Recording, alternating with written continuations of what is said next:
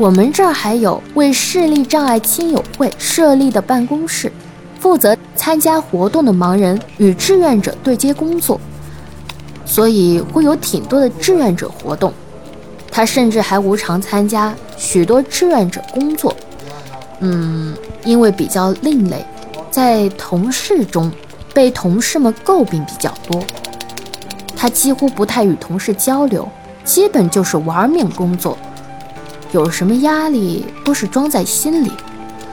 我记得有一次开会，全体同事都在嘲讽他，比如嘲讽他不顾主业，不重视按摩，好像钱跟他没什么关系什么的。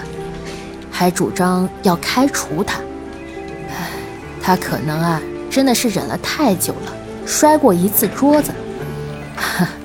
这说实话，客观的讲，他的工作优秀程度都是超越大家的。比如，他会要求学生尽力努力学习，要尽量向普通人水平靠近。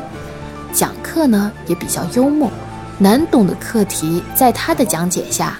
有心的学生还是能听懂一点的。嗯，这机构里的其他人啊，更像是浑浑噩噩的过日子。叶问说：“好的，谢谢您。”叶问忽然想起，吴克大队长让他把一宗特大杀人案材料交给东江省委的一位领导，开车前往省委省政府大院，交完材料后回东江警队时。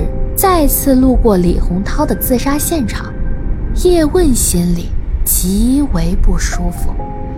叶问想：要不然再去一次李洪涛曾经的自杀现场吧。